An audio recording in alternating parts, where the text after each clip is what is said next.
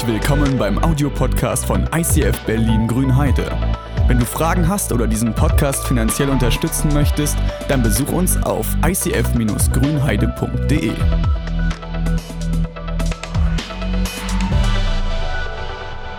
Herzlich willkommen, schön, dass wir uns wiedersehen. Richtig live und in Farbe und äh, nah dran. Und äh, das ist ein guter Start, wie Ben gesagt hat. Es geht jetzt langsam wieder los, ein Stückchen mehr Normalität. Äh, und trotzdem gibt es Leute, die noch nicht dabei sein können. Und deshalb auch ein herzlichen Gruß an die Podcast-Hörer, an die Leute, die bei YouTube schauen. Äh, cool, dass ihr da seid, dass ihr uns nicht vergessen habt und äh, dass auch ihr auftanken werdet. Denn wir werden heute mit einer neuen Serie starten. Wir beginnen heute mit einer neuen Serie, die heißt Shape. Forme deine geistliche Persönlichkeit. Und warum beschäftigen wir uns mit diesem Thema?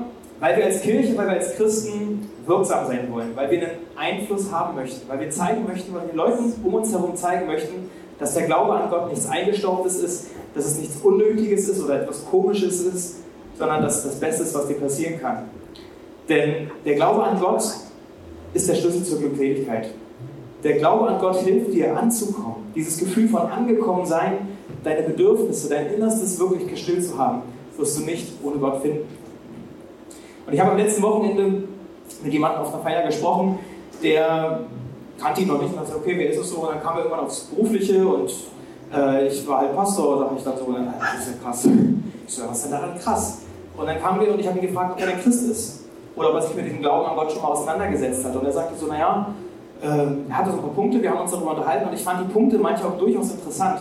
Aber was ich sehr bemerkenswert fand, war, dass er eigentlich nur Punkte hatte, die er mit Christen erlebt hat oder wo er mit der Kirche ein Problem hat. Und da habe ich gedacht, so ja, das kann ich irgendwie verstehen. Also die kennt auch Christen, die in Ordnung sind, aber so das, das grobe Ding, ähm, seine Probleme hatte er nicht mit Jesus, hatte er nicht mit, mit, dem, mit Jesus als Figur, als Mensch, sondern mit der Kirche, mit dem, was passiert ist, mit dem, was an Vorurteilen vielleicht noch da ist. Und äh, das konnte ich verstehen, weil wir Christen sind manchmal ja wirklich schräg. Und ich glaube auch, dass wir in Grünheide, dass, dass du das vielleicht manchmal nicht so gut hinbekommst, dass ich es nicht immer schaffe, wirklich zu erklären, was dahinter steckt dass wir es nicht unbedingt immer gut erklären können, warum wir beten, warum wir Bibel lesen, warum wir Sonntag für Sonntag uns treffen wollen. Ich glaube, dass wir da manchmal die Worte nicht so gut wählen, dass wir manchmal das Bild nicht so gut abgeben können. Wir als Kirche, wir geben halt ein Bild ab.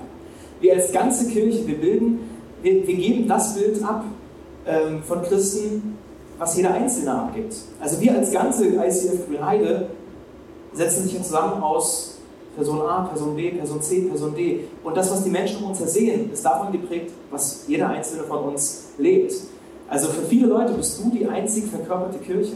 Für, die, für manche Leute in deiner Schule bist du der einzige Christ, den sie jemals treffen können. Die einzige, das einzige Abbild von Jesus.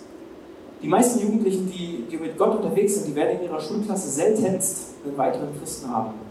Sie werden in ihrer Stufe meistens keinen weiteren gläubigen Menschen haben. Von daher ist der Einfluss, den Sie haben, ob Sie das wollen oder nicht, ob der gut ist oder nicht, den haben Sie. Sie sind das Abbild eines Christen. Und das, was die Leute mit dir erleben, das werden Sie auf die ganze Kirche übertragen.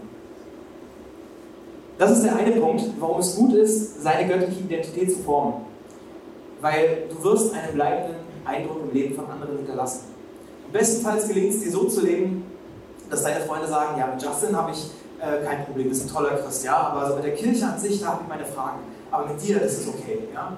Also das ist so der eine Punkt, du wirst, egal ob du willst oder nicht, du wirst einen Eindruck bei den anderen hinterlassen, deshalb ist es gut, an, seinem, an, seinem, an seiner geistlichen Persönlichkeit zu arbeiten und, und sagen, ich lasse mich da formen. Der zweite Punkt, warum es gut ist, daran zu formen, ist, dass du weißt, wer du bist, egal wie die Umstände aussehen. Ben hat das schon angedeutet. Die letzten Wochen, die waren nicht unbedingt einfach. Und die haben sich in den Gesprächen, die ich manchmal darüber geführt hatte, oft darum gedreht, wer bin ich eigentlich wirklich? Diese ganze Frage von Identität, was bleibt übrig, wenn alles andere weg ist? Was bleibt von Jesus in meinem Leben übrig, wenn all die äußeren Einflüsse nicht da sind? Wenn nur noch ich da bin, vielleicht meine Familie noch dabei ist, aber alles andere ist irgendwie ausgeblendet.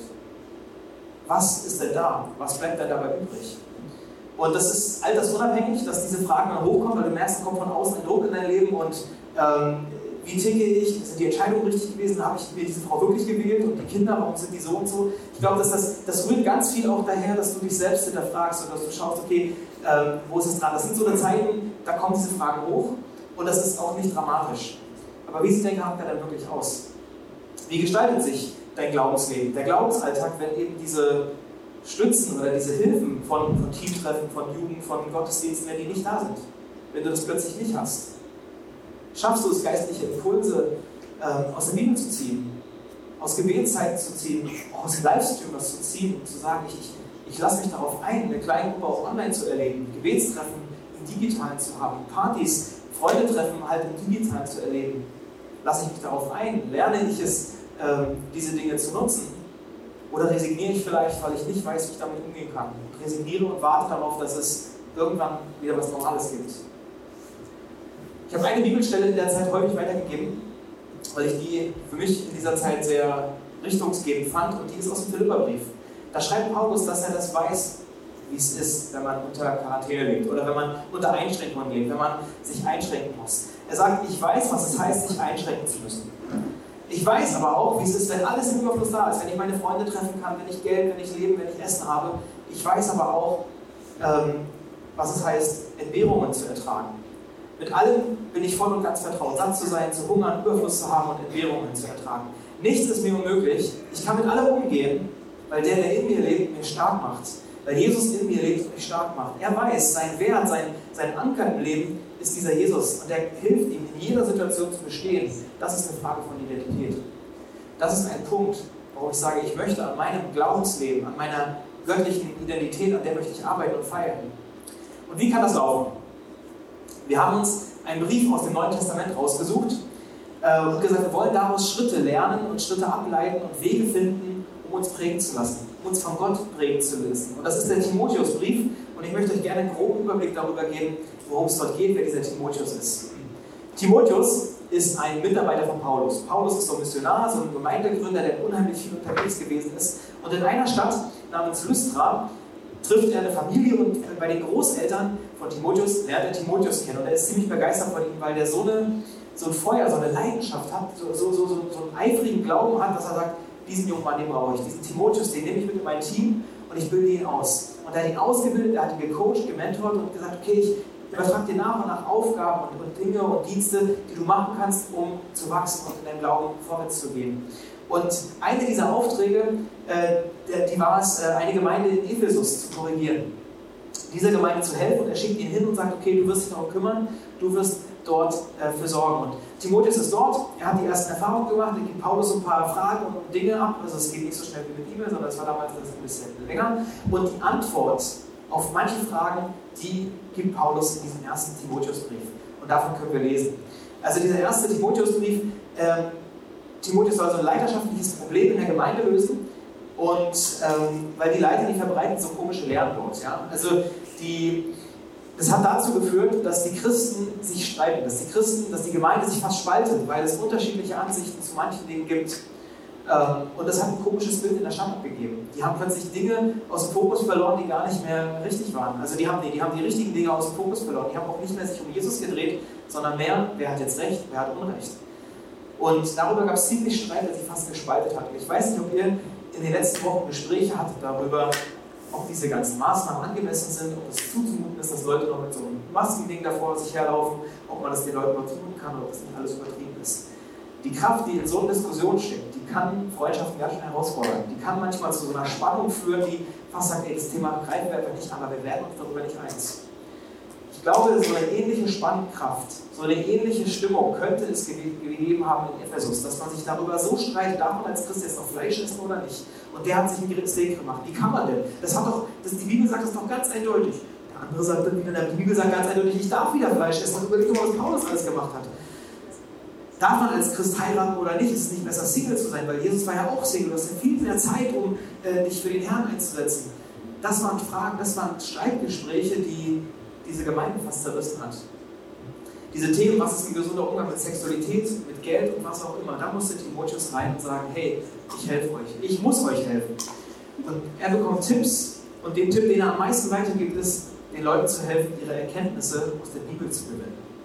Sich nicht von Menschen die Meinung aufgeben zu lassen, sondern selbst in die Bibel zu schauen, zu schauen, was hat Jesus denn wirklich erzählt, was hat er denn gemacht und ihnen darin zu helfen. Er setzt Leiter ab, die verfälschte Sachen predigen, aber als allererstes äh, führt er Gebetszeiten ein. Das Erste, was er macht, um dieses Problem zu lösen, er führt Gebetszeiten ein für die Stadt und für die Regierenden im Land. Also nicht Gebete für die Gemeinde vor Ort, dass man sagt, ich bete jetzt für den Dienst von dem und den Pastor dort und den Leiter dort, sondern er führt Gebetszeiten ein für das Umfeld, für die Stadt, für die Regierenden im Land, damit sie Frieden haben. Und da habe ich gedacht, das ist interessant. Wenn ich mein Problem lösen möchte, wenn ich mich in meiner göttlichen Identität formen lassen möchte, dann sollte ich viel mehr auf mein Umfeld schauen und nicht auf mich.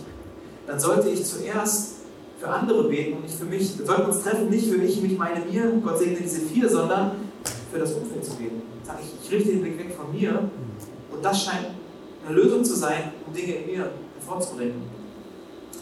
Danach konfrontiert Timotheus sehr deutlich auch die Probleme der Gemeinde. Also er ruft Leute zurück, ja, er sagt den Christen, die sollen ihr Leben durch Jesus prägen lassen und so leben, dass die Erlösung, dass die Rettung, die Freiheit in Jesus, dass sie sichtbar wird.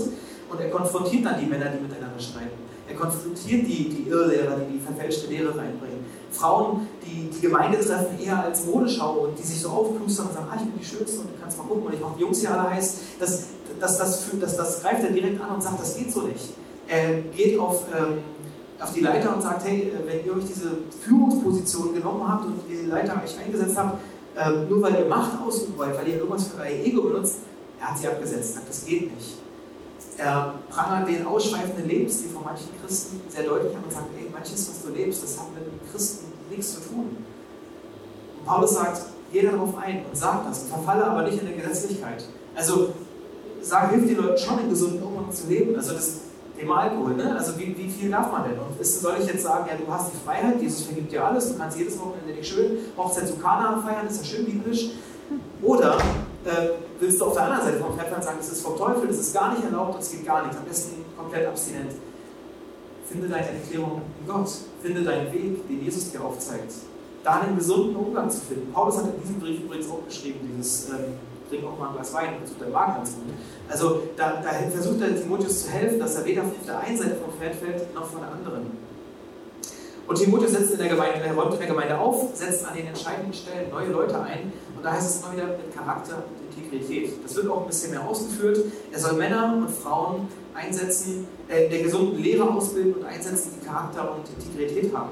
Sie sollen zu wertvollen Mitarbeitern im Reich Gottes werden. Und er rückt eine Sache in den Mittelpunkt, nämlich den Dienst an den Armen. Sagt, ey, ihr sollt nicht reich werden und alles für euch haben, sondern kümmert euch um die Witwen, die da wirklich Witwen sind. Und wenn ihr schon reich werden wollt, dann reich an guten Werken. Das sind all die Dinge, die man manchmal kennt. Das sind sechs Kapitel, gar nicht so lang. Ähm, die kann man sich tatsächlich mal vornehmen.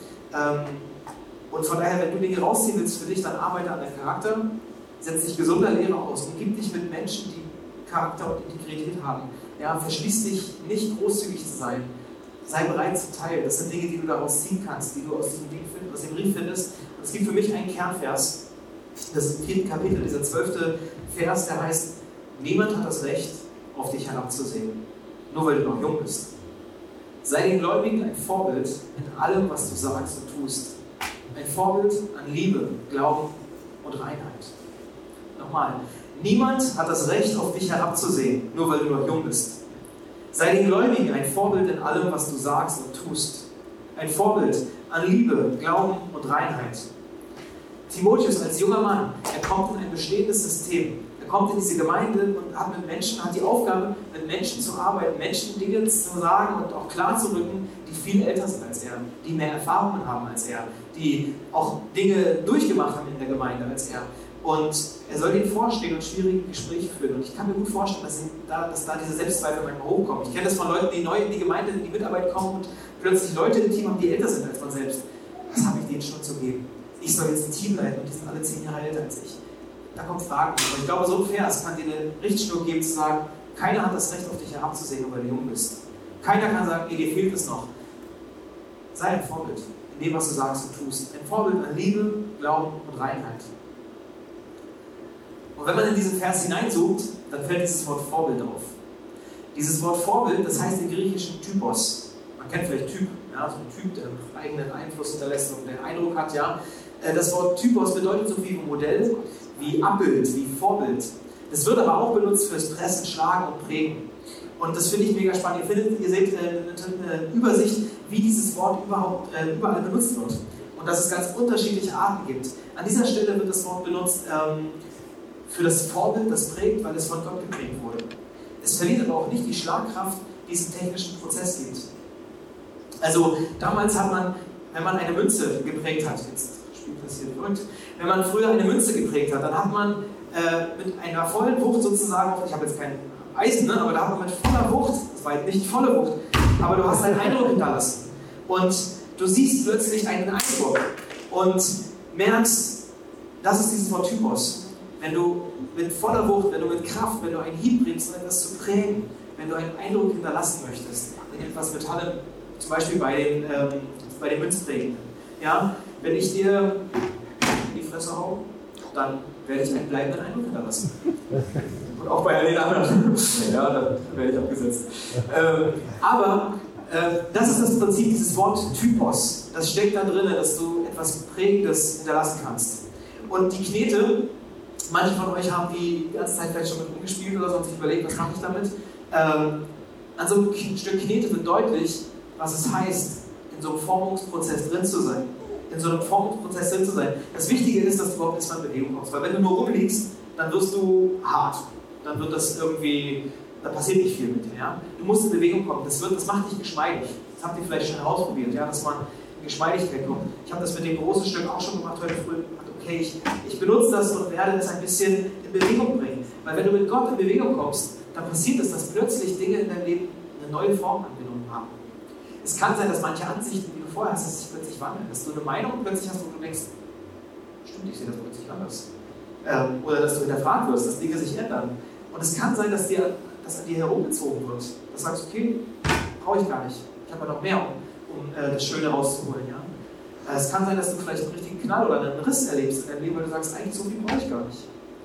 Vielleicht ähm, gibt es auch Werkzeuge, die in dein Leben angesetzt werden, weil ich sage, hey, um sowas anzusetzen, ich bringe das mal hier in eine ordentliche Form und du denkst dir so, ey, was, was passiert denn einfach mit mir, ja?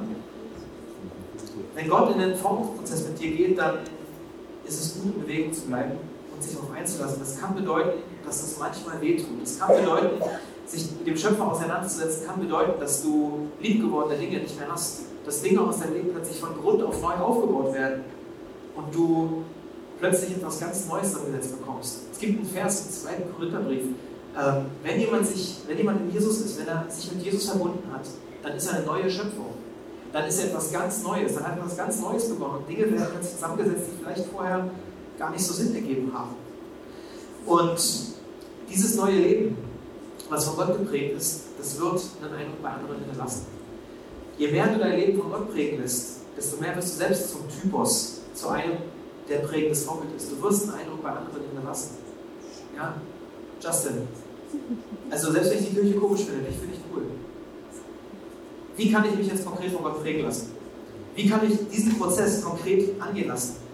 Das Erste, was ich vorhin schon mal sagte, das Umfeld ist unheimlich wichtig. Du musst Kontakt suchen mit den Dingen, die dich prägen sollen. Du musst Kontakt suchen mit dem, der dich prägen soll. Das, mit dem du dich umgibst, das hat einen prägenden Einfluss auf dich.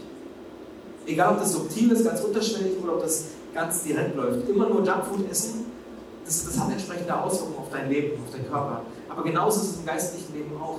Es ist, ähm, ja, es gibt gute Dinge und schlechte Dinge. Und das ist ja nicht, dass man gar nichts essen darf. Aber schau, was ist. Mit dem, was du dich umgibst, das bringt dich. Ich will jetzt auch nicht mit den typischen Antworten kommen, die so typische, typ, typische Antworten, ne? auch interessant. Äh, aber ich will nicht mit diesen typischen Dingen kommen, dass du Bibel lesen musst, dass du beten musst. Das sind Sachen, die auch wichtig sind, die geistliche Nahrung sind. Das, das will ich gar nicht kleinreden. Aber ich glaube, die Qualität oder dieser Formungsprozess, der, der geht in einer anderen Qualität einher. Also Qualität kommt durch Intensität. Mit welcher Wucht kommt da was? Qualität kommt durch Intensität.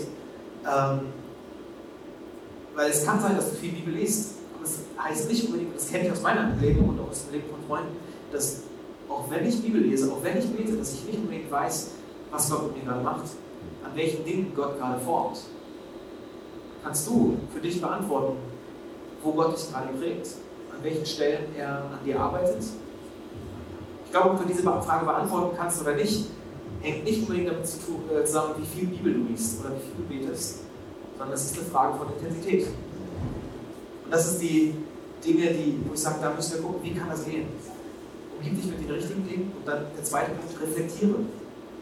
Also tausch dich darüber aus. Es kann sein, dass ich mir selber den Spiegel vorhalte, dass ich sage, okay, wie sieht denn mein Leben gerade aus, wie lief denn mein Tag wie reagiere ich in der und der Situation? Wie steht es um meinen Charakter, meine Integrität? Es kann aber auch sein, dass ein Partner hilft, dass ich in der Familie, dass ich darüber austausche, hey, wie läuft es gerade, welche Themen sind gerade dran, kämpfe ich mit diesem Thema, mit jedem Thema. Oder im Freundeskreis, dass man sich darüber austauscht, über Dinge, die den Charakter betreffen. Sagt, okay, hey, du hast dich irgendwie entwickelt oder nicht, oder warum bist du eigentlich immer so vorsichtig? Oder so verschwenderisch oder so großzügig oder was auch immer. Ich glaube, dass Freundeskreise an der Stelle total wichtig sind. Welche Dinge fallen dir im Alltag auf? Welche Gedanken machst du dir, wenn du nachts wach wirst? Vielleicht gibt es Punkte, wo Gott dich darauf hinweist. Sagt, okay, ich möchte da in den Formprozess mit dir reinsteigen. Sich zu reflektieren ist so wichtig. Und sprich mit Leuten, wie sie Dinge angegangen sind. Es kann zum Beispiel in einer kleinen sein, dass du merkst, hey, da sind Leute, die haben die gleichen Dinge durchgemacht, an denen ich gerade dran bin und sie können mir helfen. Oder du bist jemand, der anderen äh, hilft, Dinge zu durchlaufen und konkret zu werden. Oder ihr sucht gemeinsam nach einer Lösung, die Gott euch schenkt und ihr findet einen Weg, um ähm, in diesem Formprozess im nächsten Kapitel weiterzugehen. Von daher reflektiere dich, ob das alleine ist, ob das mit einem Partner ist, ob das in der Familie oder mit Freunden ist. Äh, reflektiere dich. Und der dritte Punkt, bewege dich. Bleib in Bewegung, bleib formbar. Weil sonst, also das Ding wird heute Nachmittag hart sein, wenn es in diesem Prozess aufgehört hat. Ich habe zu Hause leider nicht die Münze gefunden, ich habe vor kurzem eine Münze, so wie man es als Kind gemacht hat, auf ein Gleis äh, gelegt und dann einen Zug drüber fahren lassen. Und die Münze, die wird total platt gemacht, äh, aber die wird sich nicht wieder verändern, weil sie ist einfach, sie bleibt liegen, sie ist äh, drin, sie ist platt. Ähm, wenn du bei Gott in Bewegung bleibst, bleibst du formbar, bleibst du prägbar. Und von daher bleib in Bewegung und nehme Herausforderungen an. Begib dich vielleicht bewusst in Gebiete, die dich herausfordern, wo du deinen Charakter beweisen musst, wo es darum geht. Umgib dich mit Aufgaben, die, dich, die dir etwas abverlangen. Weil in den Situationen wirst du erleben, dass, dass sie einen Einfluss auf dich haben, auf dein Leben haben. Welche Situationen haben dich in deinem Leben so geprägt? Dein Charakter wirklich geformt, dein Leben grundlegend geprägt. Das sind meistens Situationen, die nicht unbedingt so einfach waren. Meistens waren es die besonderen, die herausfordernden Situationen, die wirklich dich geprägt haben. Und deshalb laufen vor den Herausforderungen nicht weg. Weil Herausforderungen kommen definitiv, schwere Momente, die kommen auf jeden Fall. Die Frage ist, ob du in dieser Zeit das nutzt, dass Jesus dich in dieser Zeit formt und prägt und an die Hand nimmt und seinen Einfluss deutlich macht. Oder du sagst, okay, mal gucken, was kommt, ich schaue dann hinterher mal. Schwierige Momente kommen sowieso. Die Frage ist, ob du die göttliche Prägung der Zeit zulässt. Und es kann schwer werden, das wird wahrscheinlich sogar schwer werden, weil das bedeuten könnte, dass ähm, dir nochmal eine richtige Kerbe eingehauen wird. Du sagst, okay, eigentlich geht es um was ganz anderes. Ich will mich hier noch einmal, was auch immer. Also jetzt, ich habe noch mehr Ziel vor Augen, dass es so werden wird. Äh, Gott hat ein Ziel. Ähm, aber es kann sein, dass das tatsächlich dir was abverlangt, dass es schwierig wird für dich. Und gleichzeitig wirst du aber merken, wie du plötzlich deine Form auch selber entdeckst und merkst, okay, wer bin ich denn wirklich? Und ich lasse mich dann nicht mehr von Situation A oder B umherwerfen, sondern ich merke, wie ich äh, lebe und wie ich einen Einfluss auch auf andere habe. Andere, die Jesus noch gar nicht so richtig kennen, nur vom Hören sagen, die werden dann plötzlich merken, okay, ja, okay, was der, der, ist ein Typ, der irgendwas hat er in seinem Charakter, was, was sich auch abnimmt, was interessant ist. Setz dich der Prägung Gottes aus und du wirst zu einem prägenden Typen. Setz dich der Prägung Gottes aus und du wirst zu einem prägenden Typen. Und ich möchte dich mit einem Videoclip in die nächste Woche zeigen, wo so eine töpfernde Person ist, die ähm, die arbeitet. Und es gibt im Alten Testament einen Vergleich, eine Stelle, wo Gott sagt, ich gehe mit euch um wie der Töpfer mit dem Ton. Ich gehe mit euch um wie der Töpfer mit dem Ton und ich arbeite mit euch. Und ich weiß nicht, was du vor Augen hattest, als, ähm, als du diese Standaufnahme bekommen hast, ob du den Hund gesehen hast, was du daraus machst, oder jemand hat gesagt, er will eine Giraffe bauen, jemand hat gesagt, ich schaffe gerade einen Ball.